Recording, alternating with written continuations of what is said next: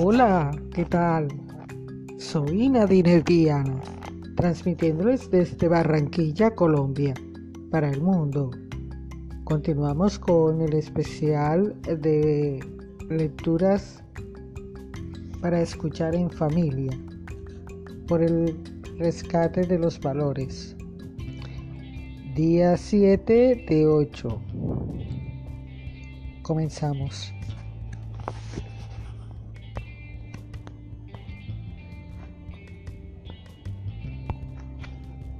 El leñador honrado. Érase una vez un leñador humilde y bueno que después de trabajar todo el día en el campo, regresaba a casa a reunirse con los suyos.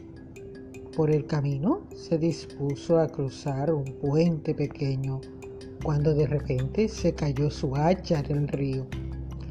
¿Cómo haré ahora para trabajar y poder dar de comer a mis hijos?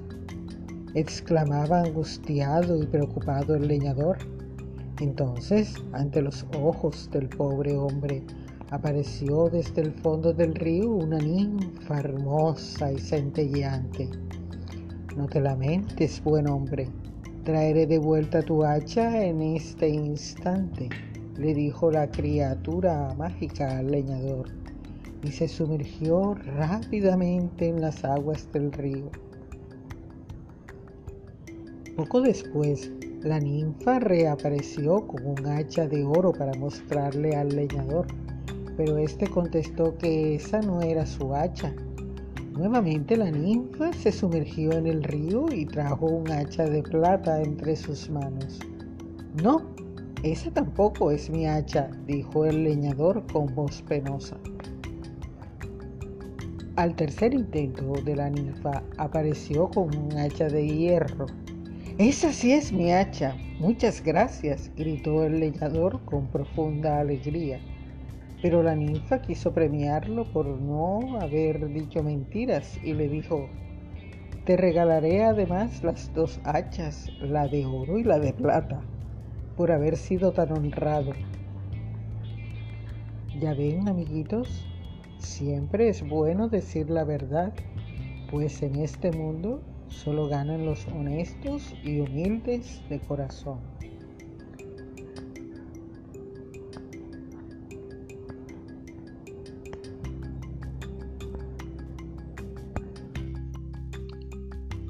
El sapo ladrón. Esta es la historia de un sapo llamado Elbert que tenía la fea costumbre de robar siempre a sus amigos. Un día no controló sus impulsos y realmente robó más de lo que siempre lo hacía, por lo que por mucho que se esforzase tendría que terminar siendo descubierto más pronto que tarde. Ese día robó la melena de su amigo Tigard el león mientras jugaban a las escondidas y a este descuidadamente se le cayó. Luego sustrajo el almuerzo de sus amigos Ritz y Rosa, Zebra y Osa respectivamente. Sus amigos, una vez se percataron de todo lo que les faltaba, comenzaron a preocuparse. Creían que podrían haber sido robados por alguien fuera del bosque por lo que acudieron consternados a casa de su amigo el sapo Elbert, a ver si él también se le había perdido algo. Por mucho que llamaron a la puerta de Elbert, este no respondió, pues andaba fuera de casa, roba que roba a otras criaturas del bosque. Una vez se cansaron de llamar a la puerta los tres animales, se asomaron a la ventana a ver si Elbert dormía o había sido víctima de algún delito mayor. Para su sorpresa, vieron que sus pertenencias preciadas habían sido sustraídas por su amigo, por lo que, muy indignados, decidieron tomar venganza. Así, cuando Elbert Llegó a su casa, vio cómo sus preciadas hojas con las que jugueteaba en el pantano ya no estaban, al igual que otras de sus pertenencias. Muy triste entendió todo el mal que había provocado con todo lo que había robado a lo largo de su vida, aunque su arrepentimiento no fue motivo suficiente para que recuperase sus preciadas hojas que aún no aparecen.